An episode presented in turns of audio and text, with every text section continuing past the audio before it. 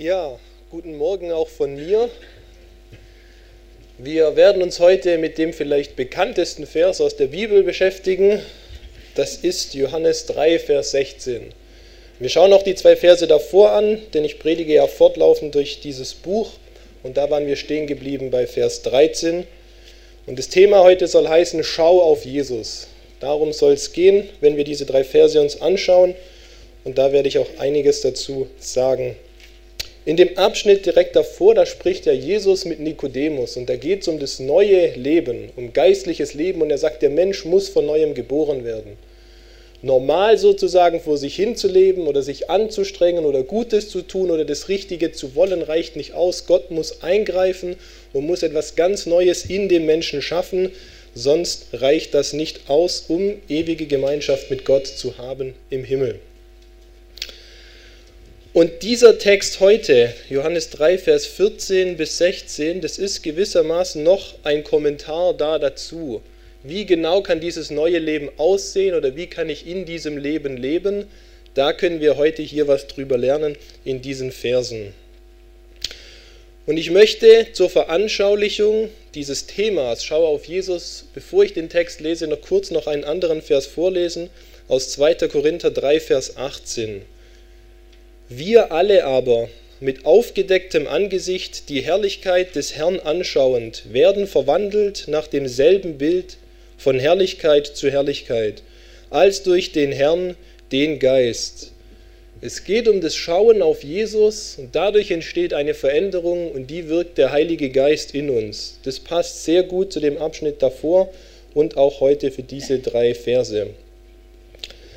Wenn ihr eine Bibel habt, dann würde ich euch bitten, aufzuschlagen bei Johannes 3 und diese Verse mit mir gemeinsam anzuschauen, während ich sie vorlese. Und wie Mose in der Wüste die Schlange erhöhte, so muss der Sohn des Menschen erhöht werden, damit jeder, der an ihn glaubt, ewiges Leben hat. Denn so hat Gott die Welt geliebt, dass er seinen einzigen Sohn gab damit jeder, der an ihn glaubt, nicht verloren geht, sondern ewiges Leben hat. Ja, das sind drei Verse und ich werde der Reihe nach durch diese Verse durchgehen. Der erste Vers kann man überschreiben mit Mose und die Israeliten, schaut auf die Schlange, damit ihr lebt. Der zweite Vers, der Menschensohn und die Juden, schaut auf den Menschensohn, damit ihr lebt. Und der dritte Vers dann Jesus und wir, Schau auf, den, schau auf Jesus, damit du lebst. So, kommen wir zum ersten Vers. Ich lese ihn nochmal vor. Und wie Mose in der Wüste die Schlange erhöhte, so muss der Sohn des Menschen erhöht werden. Und diesen Abschnitt, diese Geschichte, diese Begebenheit, die lesen wir jetzt gemeinsam, damit wir wissen, worum es da geht. Da können wir schon sehr viel erkennen und daraus lernen. Das steht in 4. Mose 21.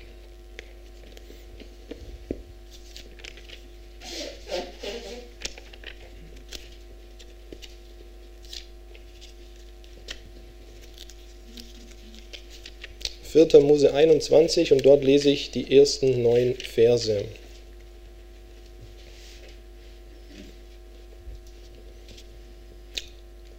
Und der Kanaaniter, der König von Arad, der im Südland wohnte, hörte, dass Israel den Weg nach Atarim kam, und er kämpfte gegen Israel und führte Gefangene von ihm weg. Da legte Israel dem Herrn gegenüber ein Gelübde ab und sagte, wenn du dieses Volk wirklich in meine Hand gibst, dann werde ich seine Städte mit dem Bann belegen. Und der Herr hörte auf die Stimme Israels und gab die Kanaaniter in seine Hand. Und es belegte sie und ihre Städte mit dem Bann. Und man gab dem Ort den Namen Horma. Und sie brachen auf vom Berg Hor auf dem Weg zum Schilfmeer, um das Land Edom zu umgehen. Und die Seele des Volkes wurde ungeduldig auf dem Weg. Und das Volk redete gegen Gott und gegen Mose. Wozu habt ihr uns aus Ägypten herausgeführt? Damit wir in der Wüste sterben? Denn es ist kein Brot und kein Wasser da, und unsere Seele ekelt es vor dieser elenden Nahrung. Da sandte der Herr feurige Schlangen unter das Volk, und sie bissen das Volk, und es starb viel Volk aus Israel. Da kam das Volk zu Mose, und sie sagten, wir haben gesündigt, dass wir gegen den Herrn und gegen dich geredet haben. Betet zu dem Herrn, dass er die Schlangen von uns wegnimmt. Und Mose betete für das Volk, und der Herr sprach zu Mose, Mach dir eine Schlange und tu sie auf eine Stange. Und es wird geschehen, jeder, der gebissen ist und sie ansieht, der wird am Leben bleiben. Und Mose machte eine Schlange von Bronze und tat sie auf die Stange, und es geschah, wenn eine Schlange jemanden gebissen hatte und er schaute auf zu der ehernen Schlange, so blieb er am Leben. Wir lesen hier einiges zum Thema Gottes Umgang mit seinen Kindern, in diesem Fall mit den Kindern Israels. Und da gibt es drei verschiedene Begebenheiten. Es gibt einmal diesen menschlichen Feind, gegen den die Israeliten kämpfen. Es gibt einmal die Ungeduld und die Auflehnung oder das Murren gegen Mose. Und es gibt einmal die giftigen Schlangen. Und es ist interessant, es geht jedes Mal ums Leben. Es wird Leben genommen oder Leben gegeben. Die Feinde kommen und bringen Israeliten um. Und das Volk schreit und sagt, Gott soll helfen und Gott hilft und die Israeliten können am Leben bleiben. Dann kommen die Schlangen und Israeliten sterben und Gott sagt, wenn Mose eine Schlange macht und die Leute schauen auf diese Schlange, dann dürfen sie ihr Leben behalten. Das heißt, es geht jedes Mal um Leben. Und das ist wichtig, denn in unserem Vers, Johannes 3, Vers 16, geht es ja auch um ewiges Leben. Das heißt, das ist hier eine sehr gute Parallelstelle auch dazu. Ja, ich lese nochmal die ersten drei Verse. Und der Kanaaniter, der König von Arad, der im Südland wohnte, hörte, dass Israel den Weg nach Atarim kam, und er kämpfte gegen Israel und führte Gefangene von ihm weg. Da legte Israel dem Herrn gegenüber ein Gelübde ab und sagte, wenn du dieses Volk wirklich in meine Hand gibst, dann werde ich seine Städte mit dem Bann belegen. Und der Herr hörte auf die Stimme Israels und gab die Kanaaniter in seine Hand.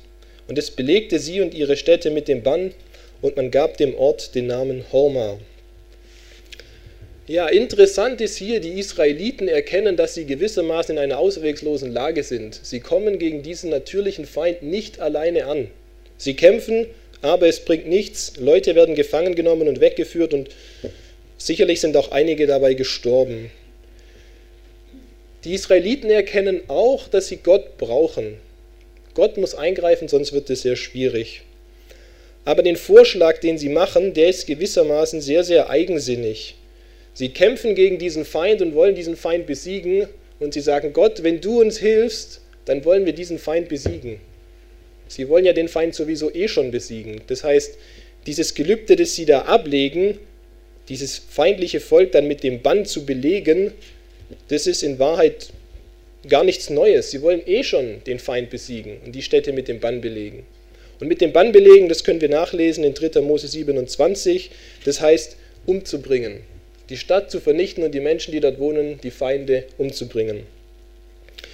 Und das Volk möchte also, dass Gott hilft bei dem Unterfangen, das sie selber gewählt haben. Sie hätten ja auch sagen können, wir befragen mal den Herrn, vielleicht sagt er, man muss woanders hingehen. Der Weg geht gar nicht dadurch. Oder sie sollen warten, bis der Herr eingreift. Nein, sie wollen selber aktiv sein und Gott soll sie gewissermaßen unterstützen.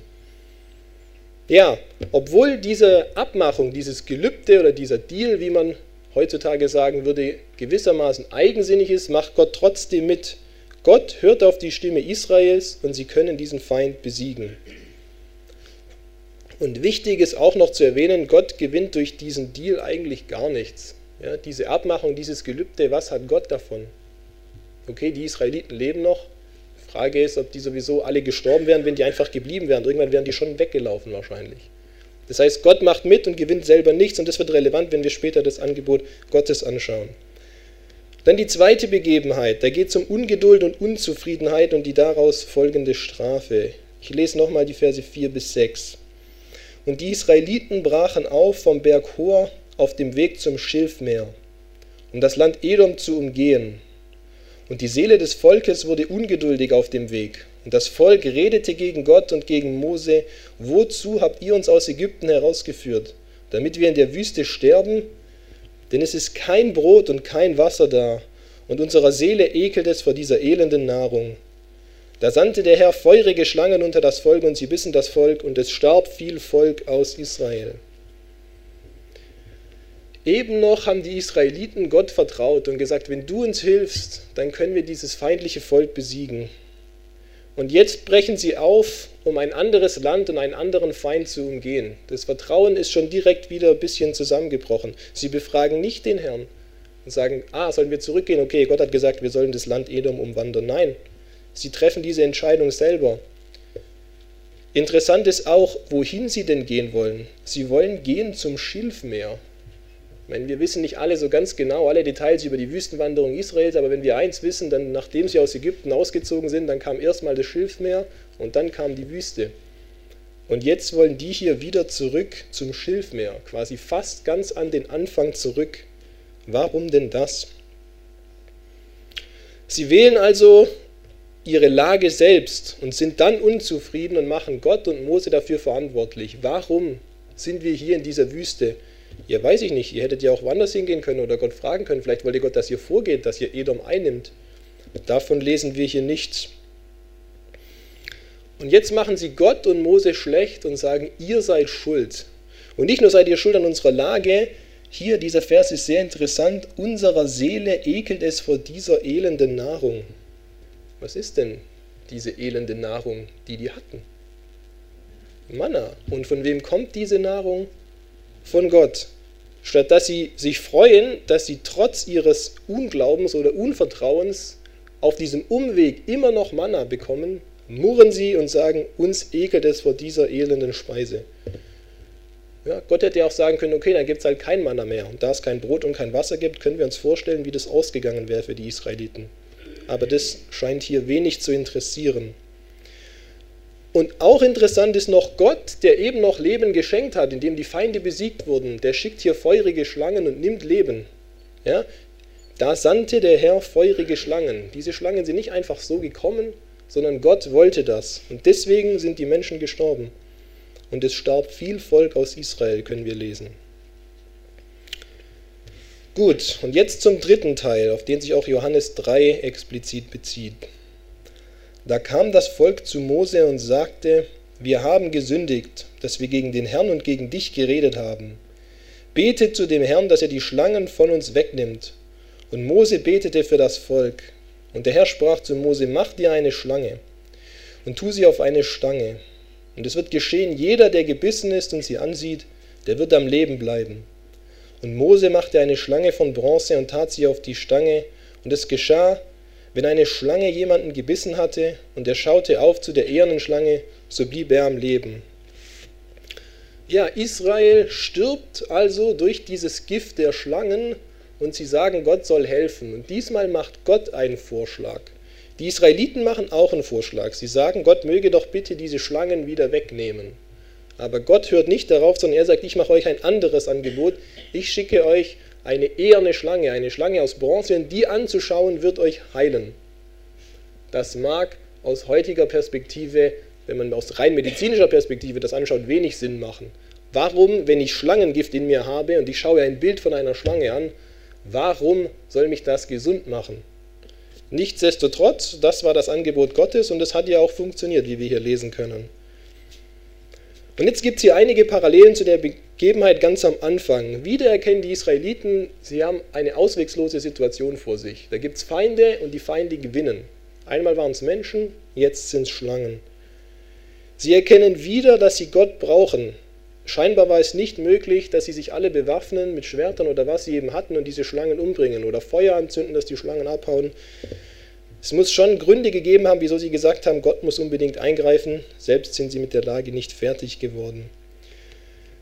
Und wo die Israeliten vorher einen Vorschlag gemacht haben, der nur auf ihr eigenes Wohl bedacht war, wir wollen gewinnen, Gott hilf uns beim Gewinnen, macht Gott jetzt ein Angebot, das völlig großzügig ist das ihm gewissermaßen nichts bringt und das völlig unverdient ist für diese Israeliten.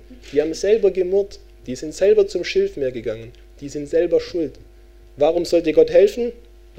Er hilft trotzdem. Und was auch interessant ist, das lesen wir nicht explizit, aber das kann man so zwischen den Zeilen ein bisschen rauslesen. Manche Menschen nehmen dieses Angebot Gottes scheinbar nicht an. Jeder, der auf die Schlange schaute, blieb am Leben. Das können wir hier lesen. Da heißt nicht, und alle wurden gerettet. Vielleicht wurden alle gerettet, aber sehr wahrscheinlich ist es nicht, dass alle gerettet wurden. Ja? Wir wissen auch nicht, wie lange das gedauert hat mit dem Schlangenbiss bis zum Tod. Wenn da jemand noch eine Weile rumverhandelt hat, öh, ich laufe doch nicht durch dieses blöde Lager bei dieser sengenden Hitze und schaue auf so eine Stange aus, auf so eine Schlange aus Bronze und das soll mich heilen. Ich weiß nicht, wenn da jemand drei, vier Minuten lang rumüberlegt hat, dann war es vielleicht schon fertig und man ist vielleicht schon gestorben. Bei manchen Schlangen geht es schnell, bei manchen geht es langsam. Und das Lager war ja groß, es waren ja nicht nur 50 Leute, ein Schritt aus dem Zelt und ich sehe gleich die Schlange. Das heißt, die Wahrscheinlichkeit ist groß, dass nicht alle das Angebot angenommen haben oder schnell genug waren, dieses Angebot anzunehmen. Und noch eine Parallele zu dem davor, bei dem Angebot der Israeliten beim Kampf gegen diesen König von Arad, da hat Gott nichts gewonnen. Aber hier können diese Menschen durch dieses Angebot Gottes alles gewinnen. Sie können ihr Leben behalten, sie müssen nicht sterben. Das ist der Unterschied zwischen den Angeboten, die Menschen machen und die Gott machen. Und deswegen möchte ich jetzt kurz einen kleinen Exkurs machen zum Thema Abmachungen mit Gott treffen. Viele Leute wollen ja manchmal eine Abmachung mit Gott treffen. Oh Gott, wenn du mir hier in dieser Sache hilfst, dann mache ich dieses oder jenes. Dann spende ich, dann gehe ich, dann bete ich, dann, dann mache ich in der Gemeinde mehr mit, dann helfe ich meinem Nachbar, dann ändere ich was in meinem Leben. Und die Frage ist, warum wollen wir Menschen eigentlich Abmachungen mit Gott treffen? Warum wollen wir das eigentlich machen? Es könnte sein, wir wollen das machen, weil wir uns zu fein sind, Gott einfach darum zu bitten. Nee, nee, nee, nee, nee. Ich will mir das schon irgendwie selber verdienen. Einfach nur das annehmen, was Gott mir eventuell bietet, das reicht mir nicht aus. Man möchte sich das verdienen oder man ist sich vielleicht zu gut, die Gnade anzunehmen. Das könnten Gründe sein, warum man eine Abmachung trifft. Und wenn du eine Abmachung mit Gott treffen willst, da gibt es ja manche, die sagen, das sei okay, manche, die sagen, das sei nicht okay. Ich möchte diese Frage nicht klären hier, aber es spricht nicht gerade für dein Gottvertrauen, wenn du sagst, ich muss Gott etwas anbieten, damit er mir im Tausch etwas auch gibt. Ja, das ist eher eine Verhandlungssache. Das spricht nicht von Vertrauen, sondern ich stelle mir vor, Gott hat was davon, dass ich ihm was anbiete. Und dann kann er ja im Tausch auch mir was bieten, was mir was bringt. Und man beraubt sich selber der Gnade, wenn man das macht, weil man verdient sich ja oder man will sich zumindest verdienen. Ja, oder man verbucht es für sich so, klar hat Gott mir geholfen. Ich habe was für ihn gemacht, er macht was für mich. Eine Hand wäscht die andere. Und wenn wir so Abmachungen mit Gott treffen wollen, dann müssen wir uns schon überlegen, ist es wirklich ein faires Angebot, das wir Gott machen? Oder geht es uns eigentlich nur um unseren eigenen Profit? Ich will was und irgendwie kriege ich es nicht und jetzt muss Gott mein Handlanger werden und im Tausch biete ich ihm irgendwas an, was ich halt so kann. Manchmal bietet man ja was wirklich Nobles an, manchmal bietet man ja aber auch wirklich Sachen an, wo man denkt, ja, also wenn ich jetzt Gott verspreche, mehr zu beten, weiß nicht, ob das so ein tolles Angebot ist, das könnte ich ja vielleicht auch so machen. Oder dann lese ich mir die Bibel oder dann spende ich meinen Zehnten. Das könnte man vielleicht sogar auch so machen, ohne dass man das jetzt als Tauschangebot formuliert. Eine weitere Frage, wenn wir Abmachungen mit Gott machen wollen, ist, stellen wir uns dann nicht eigentlich vor, dass wir Gott überreden müssen? So als wollten wir etwas und Gott will das nicht und jetzt sind wir clever und überreden ihn, sodass er das macht, was wir eigentlich wollen. Ist das unser Gottesbild? oder nicht, wenn wir eine Abmachung treffen. Ich weiß nicht, ich kann nicht für euch sprechen, ich kann für mich sprechen. Ich habe schon manchmal früher Abmachungen gemacht. Rückblickend muss ich sagen, es ging mir um mich. Und ich habe schon gedacht, vielleicht kann man Gott ein bisschen motivieren, dass er das will, was ich will. Ja? Oder eine Frage ist, sind wir zu stolz für Gnade, wenn wir solche Angebote machen? Warum sagen wir nicht einfach, Gott, bitte hilf mir und wenn er uns hilft, dann sind wir dankbar für das, was er getan hat? Auch wichtig, wenn wir Vorschläge Gott machen, im Sinn von diesen Abmachungen, Gott geht darauf ein, dann heißt es nicht unbedingt, dass unser Vorschlag gut war.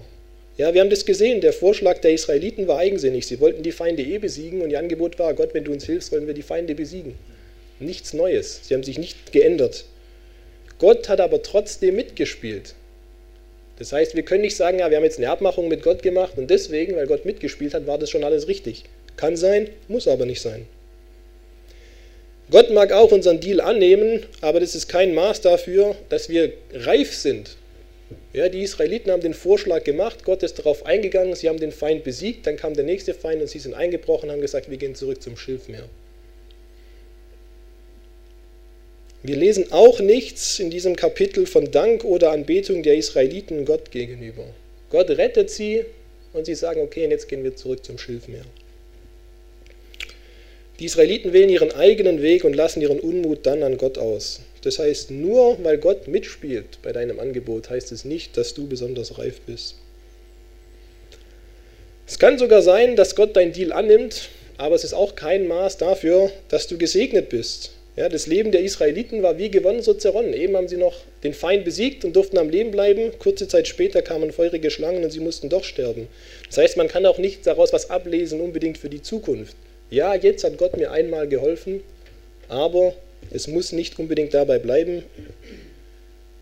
Vielleicht sendet Gott Schlangen und ich muss sterben, was auch immer diese Schlangen und das Sterben dann in unserem Leben sind. Ja, wir müssen uns auch immer wieder bewusst machen, Gott braucht von uns eigentlich gar nichts. Das können wir lesen in Apostelgeschichte 17, Vers 25. Der Gott, der die Welt und alles darin gemacht hat, wird nicht von Menschenhänden bedient, als ob er noch etwas nötig habe. Du kannst Gott sehr gerne was anbieten. Gott nimmt es vielleicht auch sehr gerne an, aber wir dürfen uns nie einreden, dass Gott das braucht, dass er unser Mitspielen braucht. Er mag bei unserem Deal sehr wohl mitmachen, aber wenn wir denken, Gott hat jetzt etwas gewonnen, was er andernfalls gar nie hätte haben können und was er gebraucht hätte, dann wäre das falsch. Gott braucht nichts. Er nimmt gerne Dinge auch an und freut sich auch darüber, aber brauchen in diesem Sinn tut er es nicht.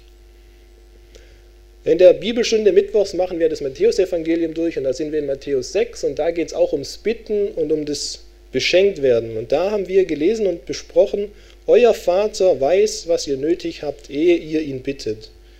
Wir müssen nicht denken, dass wir Gott überreden müssen, dass er das machen soll, was wir wollen, obwohl er es vielleicht gar nicht will und dass wir ihn irgendwie dran kriegen können mit unseren tollen Angeboten.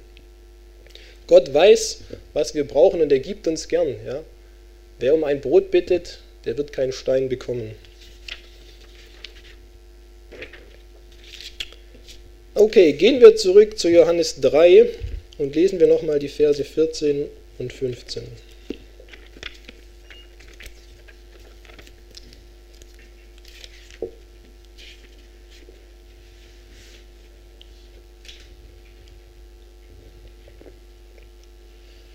Und wie Mose in der Wüste die Schlange erhöhte, so muss der Sohn des Menschen erhöht werden, damit jeder, der an ihn glaubt, ewiges Leben hat. Ja, jetzt findet hier ein gewisser Wechsel statt.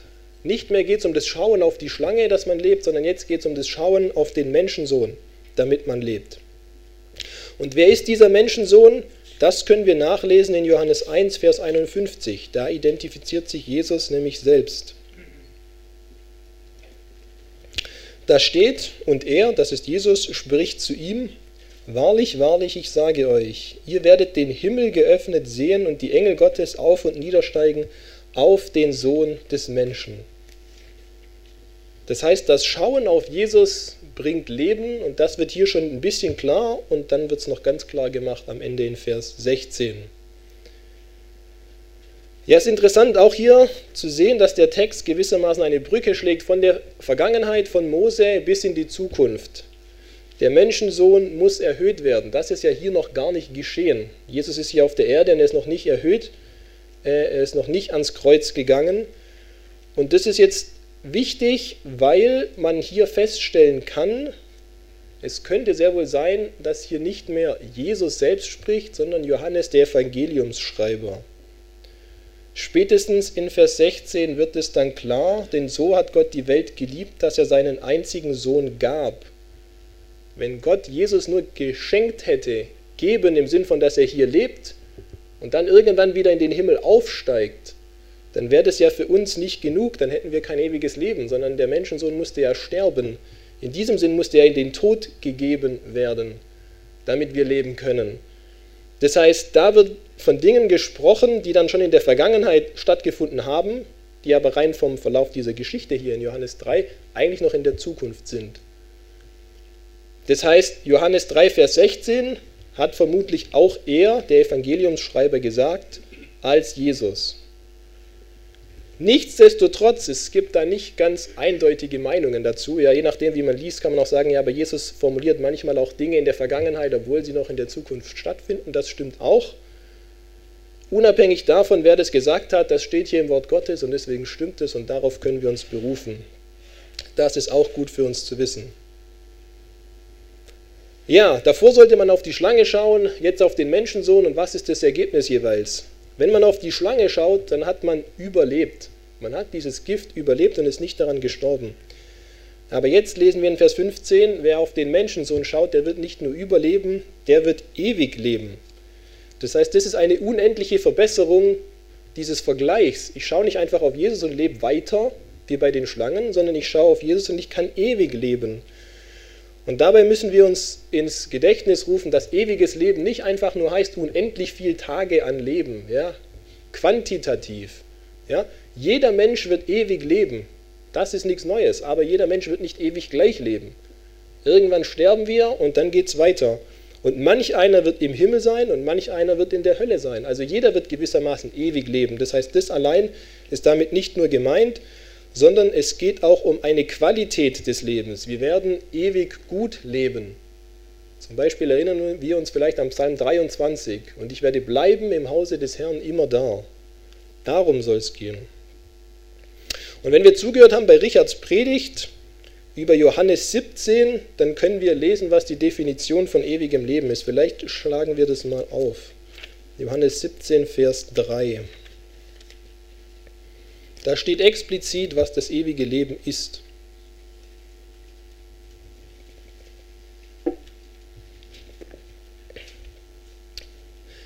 Dies aber ist das ewige Leben, dass sie dich, den allein wahren Gott und den, den du gesandt hast, Jesus Christus, erkennen. Das ist das ewige Leben. Und in Johannes 11, Vers 25 sagt Jesus, ich bin die Auferstehung und das Leben. Wer an mich glaubt, wird leben, auch wenn er stirbt. Deswegen ist auch dieses Ergebnis dieses Schauens und dieses Lebensbekommen so viel besser. Wir schauen nicht auf ein Objekt gemacht aus Bronze, wir schauen auf den lebendigen Gott selbst. Und der verspricht uns ewiges Leben. Auch der Handelnde ist hier unterschiedlich. In der Geschichte bei Mose hat Mose die Schlange erhöht. Hier wird der Menschensohn erhöht von wem? Durch Gott selbst. Das können wir an zwei Bedingungen festmachen. Einmal wird hier passiv verwendet, der Menschensohn wird erhöht werden, das heißt, jemand muss das machen. Und dann in Vers 16, denn so hat Gott die Welt geliebt, dass er seinen einzigen Sohn gab.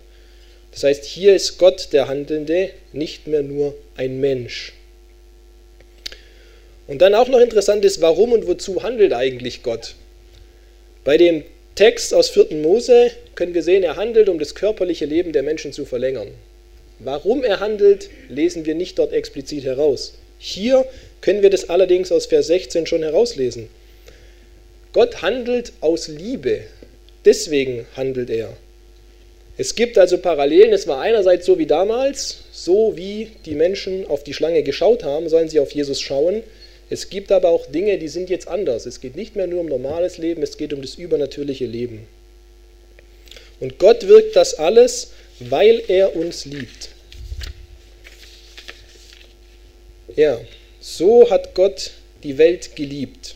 Ich möchte eine kurze Exkursion machen zu dem Thema, weil Gott die Welt liebt. Den meisten Menschen gefällt es sehr gut zu hören, dass Gott sie liebt. Warum? Weil sie lieben sich ja auch selber. Sie fühlen sich ja toll und dann ist es nur logisch, dass Gott sie auch liebt. Wie könnte Gott anders über sie denken als sie, die sie doch so toll sind? Ja? Natürlich wissen die Menschen, dass sie Fehler haben und dass sie nicht alles perfekt machen, aber irgendwie fühlen sie sich schon auch cool. Ja? Also wenn ich auf meine Schüler schaue, dann würde ich sagen, 100% meiner Schüler fühlt sich gewissermaßen cool. Die denken, sie haben was drauf. Haben sie ja auch. Sie haben zwar nicht alles drauf, aber viel. Und sie denken, sie sind toll. Und deswegen, wenn wir solchen Menschen erklären, Gott liebt sie, dann denken sie, natürlich liebt er mich. Was sollte er denn sonst von mir denken? Aber wenn ihr euch an meine Predigt erinnert von letztem Mal, ja, der Mensch ist eben nicht so gut. Und Gott findet eben im Menschen keine Gründe, ihn toll zu finden. Ja, wir sind gewissermaßen wie die Israeliten. Wir wollen, dass Gott das macht, was wir wollen. Wir wollen sowieso das machen, was wir wollen. Wir fragen nicht nach ihm. Seine Gebote kennen wir mehr oder weniger, halten wir uns auch mehr oder weniger, vielleicht manchmal dran, je nachdem, wie es uns passt. Aber eigentlich wollen wir doch selber auf dem Thron sitzen und sagen, wo es lang geht, so wie die Israeliten. Gott macht das, was ich will, bitte, dann im Tausch mache ich das, was ich will. Ja? Darum geht es uns eigentlich. Ja, genau, das ist zum Lachen. Ja. Aber es ist auch traurig. Das heißt, warum liebt Gott die Welt? Er liebt sie nicht, weil die Welt toll ist, weil die Menschen toll sind, weil wir alles toll machen. Ja? Jeder, der die Nachrichten schaut, egal für welche Seite her man ist, politisch oder wirtschaftlich oder sonst was, wird feststellen, es geht nicht so toll zu in der Welt.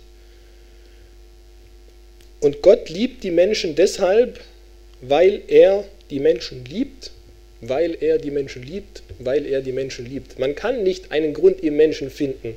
Man kann ihn nur in Gott selbst finden. Ja, die Bibel sagt, Gott ist Liebe. Weil er liebt, deswegen liebt er die Menschen. Ja, wenn der Mensch denkt, dass Gott ihn liebt, weil er so toll ist, der hat seine eigene Sünde relativ wenig begriffen. Und ein Prediger bringt da ein tolles Beispiel von der Schöpfungsgeschichte. Gott ist am Anfang und er schafft alles. Und er sagt, ich möchte hier Planeten haben, die sollen durch das Weltall fliegen, ich möchte eine Sonne haben, die soll scheinen, die Erde soll einen Abstand haben und alles geschieht genauso, wie er es will. Er möchte ein Meer haben, er möchte Berge haben, Tiere und Pflanzen, er bestimmt alles und alles gehorcht. Er sagt, das Wasser soll zurückgehen, die Berge sollen hochgehen und alles passiert. Manche Tiere sollen Pflanzen essen, manche Tiere später, das wissen wir dann auch, sollen Tiere essen, aber alles gehorcht. Und dann schafft er den Menschen und der Menschen gehorcht auch, aber nur kurz. Der Mensch ist das einzige Wesen, das sich vor Gott hinstellt und sagt Nein. Zwar hört alles auf dich, aber ich höre nicht auf dich. Ja, natürlich versucht durch die Schlange, aber nichtsdestotrotz hingestellt und gesagt zu diesem heiligen Gott, dem alles gehorcht, das ganze Universum. Und das ist riesig groß. Nee, ich mache das so, wie ich das will. Deswegen lesen wir auch hier am Ende vom Kapitel 3 vom Zorn Gottes. Wer an den Sohn glaubt, hat ewiges Leben. Wer aber dem Sohn nicht gehorcht, wird das Leben nicht sehen, sondern der Zorn Gottes bleibt auf ihm. Gott hat nur eine unmittelbare Reaktion auf sündige Menschen und das ist Zorn. Wer sich irgendetwas anderes einredet, der hat relativ wenig verstanden von der Heiligkeit Gottes und von der Sündhaftigkeit des Menschen. Aber Gott hat eben auch eine mittelbare Reaktion auf den Menschen, eine Reaktion, die durch ein Mittel, ein Medium, einen Vermittler zu uns kommen kann und das ist Liebe. Durch Jesus, das lesen wir hier. Denn, da gibt einen Grund, warum Gott seinen Sohn gesandt hat. Ja, Gott lebt in der Liebe zu den Menschen, die er erlöst hat, auch weil er in der Liebe zu sich selbst lebt. Gott ist sozusagen mit sich selbst vollkommen im Einklang, in Harmonie. Und Gott ist willig und Gott hat einen Weg, andere Dinge und Menschen mit sich auch in den Einklang zu bringen, in Harmonie. Und das möchte er durch das Leben Jesu. Darum geht's. Jesus ist gekommen, um das möglich zu machen. Wenn wir auf ihn schauen, dann erkennen wir den Weg.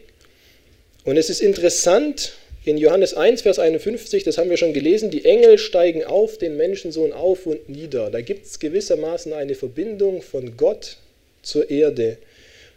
Und in Johannes 3, Vers 13, das ist der Vers gerade bevor wir dieses, diese Verse gelesen haben, Johannes 3, Vers 13, da lesen wir, dass Gott selbst zu den Menschen kommt. Nicht nur die Engel, sondern Gott selbst kommt.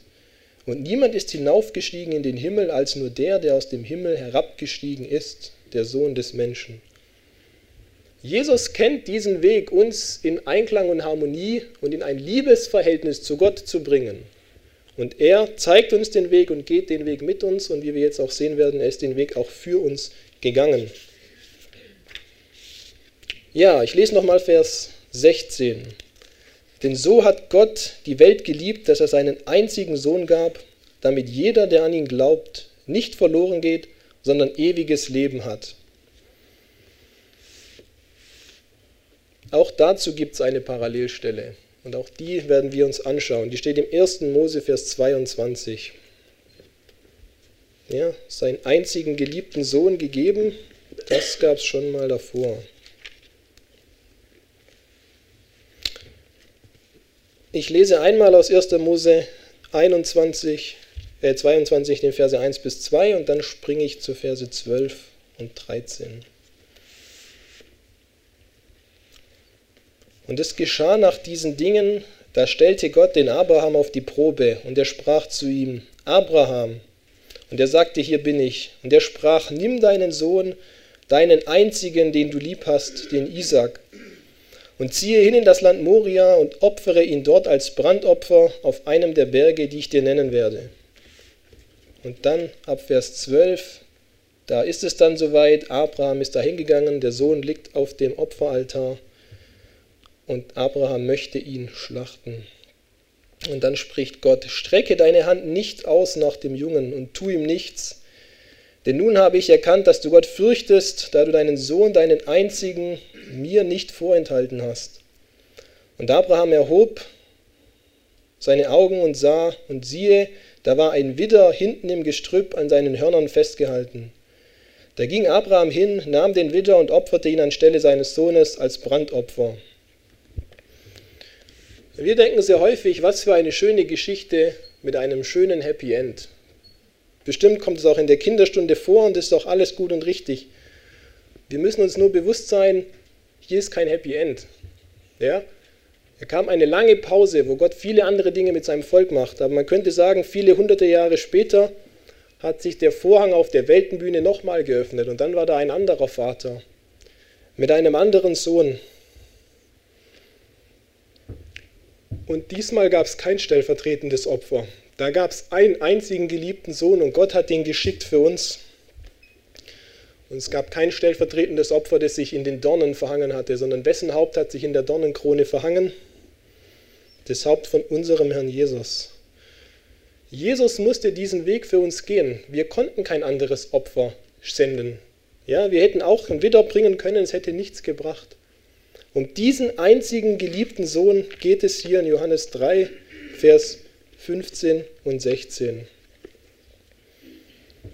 Das war absolut erforderlich für uns. Wenn Jesus nicht ans Kreuz für uns gegangen wäre, wäre keine Versöhnung mit Gott möglich gewesen. Dieses ewige Leben, diese Neugeburt, von der wir lesen, wäre nicht möglich gewesen. Wir brauchen das unbedingt. Wenn Jesus nicht Gottes Zorn auf sich genommen hätte, wir haben es gelesen, Johannes 3, Vers 36, der Zorn Gottes bleibt auf ihm auf dem, der nicht an den Sohn Gottes glaubt. Ja, gehen wir noch zurück ganz ans Anfang, von, an den Anfang von der Bibel, zu 1. Mose 3. Auch da lesen wir von einer Schlange und von Feindschaft und Zorn zwischen Gott und Menschen. 1. Mose 3 und ich lese ab Vers 14.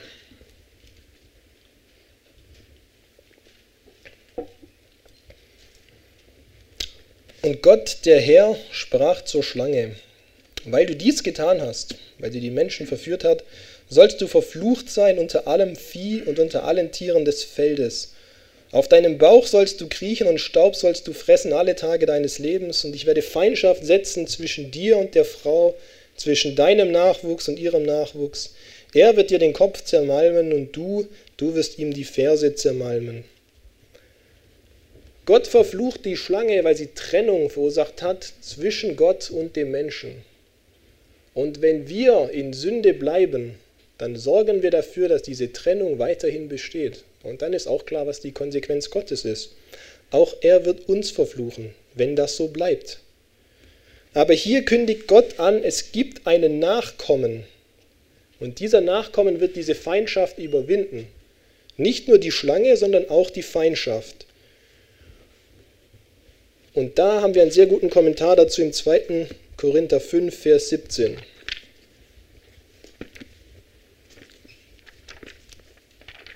Genau, heute müssen wir ein bisschen springen. Ich entschuldige mich nicht dafür. Es ist wichtig, dass wir die Parallelen in der Bibel erkennen und ein Gesamtbild entwickeln.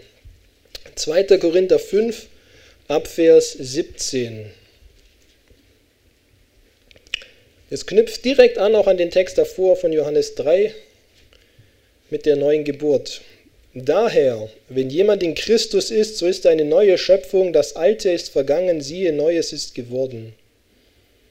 Alles aber von Gott, der uns mit sich selbst versöhnt hat, durch Christus und uns den Dienst der Versöhnung gegeben hat, nämlich dass Gott in Christus war und die Welt mit sich selbst versöhnte, ihnen ihre Übertretungen nicht zurechnete und in uns das Wort von der Versöhnung gelegt hat.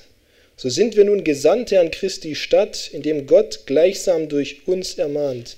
Wir bitten für Christus, lasst euch versöhnen mit Gott. Den, der die Sünde nicht kannte, hat er für uns zur Sünde gemacht, damit wir Gottes Gerechtigkeit wurden in ihm.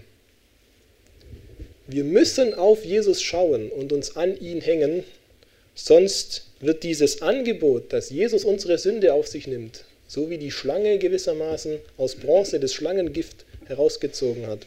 Wenn wir das nicht tun, dann wird das alles bleiben und wir werden unter dem Zorn Gottes und seiner Bestrafung bleiben bis zum Ende. Und bis zum Ende heißt nicht bis zum Tod, sondern auch noch darüber hinaus.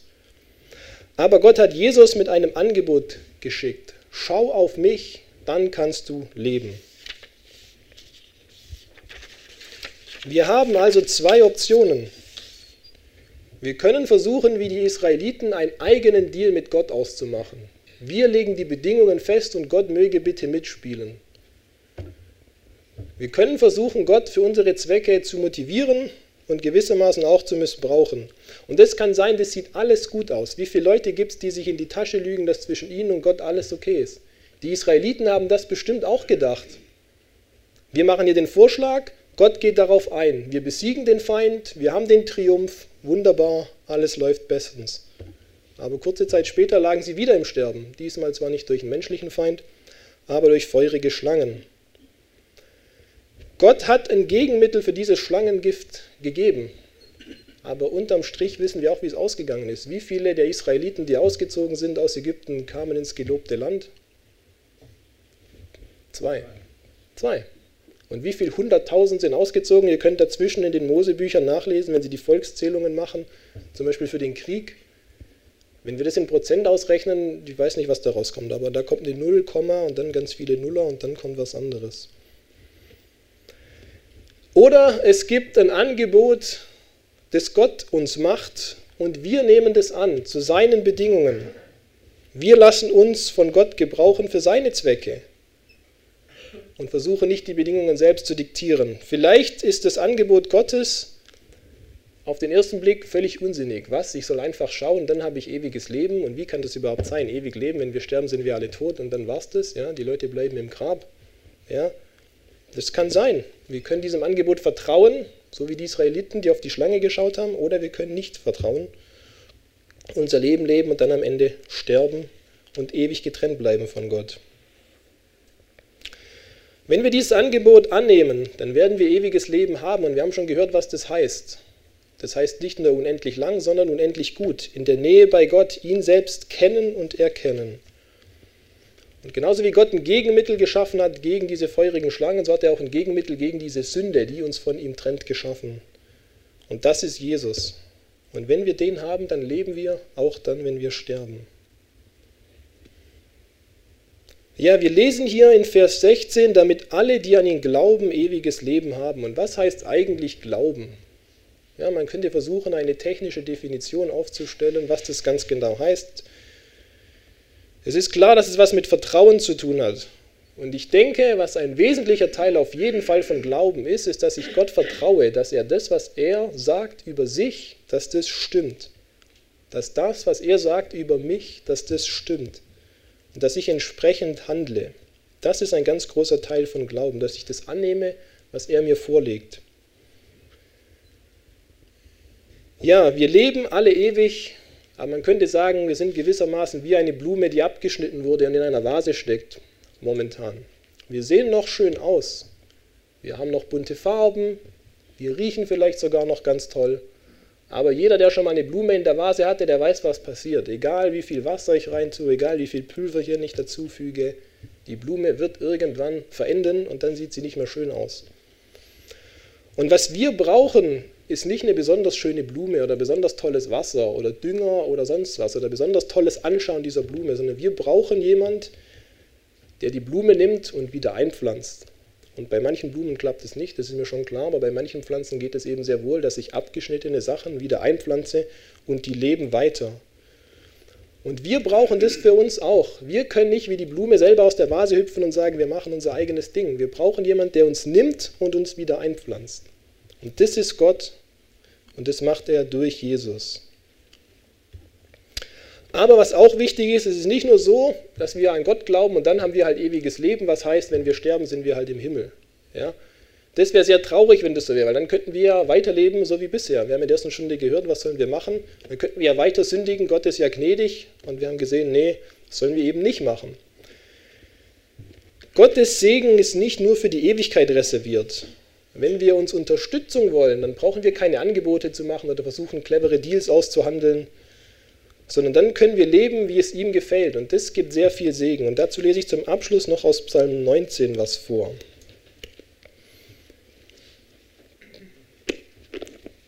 Das ist ganz wichtig. Wir haben nicht nur Segen für die Ewigkeit geparkt, sondern wir haben Segen jetzt. Und wir können gewissermaßen sogar daran mitwirken.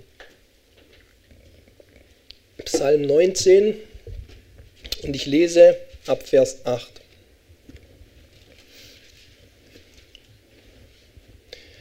Das Gesetz des Herrn ist vollkommen, es erquickt die Seele. Das Zeugnis des Herrn ist zuverlässig, es macht den Einfältigen weise. Die Vorschriften des Herrn sind richtig, sie erfreuen das Herz. Das Gebot des Herrn ist lauter, es macht die Augen hell. Die Furcht des Herrn ist rein, sie besteht in Ewigkeit. Die Rechtsbestimmungen des Herrn sind Wahrheit, sie sind gerecht allesamt. Sie, die begehrenswerter sind als Gold, ja viel gediegenes Gold und süßer als Honig und Wabenhonig. Auch lässt sich dein Knecht durch sie warnen, in ihrer Befolgung liegt großer Lohn. Ja, wir lesen hier von vielen verschiedenen Segnungen, die wir bereits jetzt haben können. Wir kriegen Kraft für die Seele, wenn wir das mal modern ausdrücken, vielleicht Lebensantrieb. Wie viele Leute sind müde und wissen nicht, wohin mit ihrem Leben? Wir kriegen Weisheit, geschenkt von oben. Wir müssen uns nicht selber den Kopf über alles zerbrechen und denken, wir müssen selber herausfinden, wie alles läuft. Gott möchte uns helfen. Wir kriegen Freude am Leben. Wir kriegen klare Augen. Gewissermaßen könnte man sagen, wir kriegen eine Perspektive. Wir sehen deutlich und wissen, wo soll ich hin, was will ich machen, damit es auch Gott gefällt. Ja, wir werden belehrt. Modernerweise würde man sagen, wir kriegen Coaching von Gott. Darin besteht Segen, den wir jetzt schon haben können, wenn wir auf Jesus schauen. Und hier ist auch die Rede von großem Lohn, den wir bekommen. Hier wird nicht gesagt, wann der Lohn erfolgt. Wir wissen auf jeden Fall, gibt es einen großen Tag des Lohns im Himmel. Das wissen wir auf jeden Fall. Das heißt, wenn wir an Jesus glauben, dann haben wir auch Segen jetzt schon, den Gott uns schenken möchte. Und wir müssen nicht selber versuchen, auf uns zu schauen, mit Gott zu verhandeln, wie kriege ich diesen Segen. Das ewige Leben ist ein Geschenk und es bleibt ein Geschenk. Und insbesondere bei der Rettung ist es richtig, dass man nicht Gott irgendwie auf seine eigenen Bedingungen reduzieren kann, damit er so handelt, wie wir das wollen und dass wir bestimmen, wie wir errettet werden. Nein, er bestimmt, wie wir errettet werden. Und er hat gesagt, schau auf Jesus, dann wirst du errettet. Jetzt möchte ich zum Abschluss noch beten.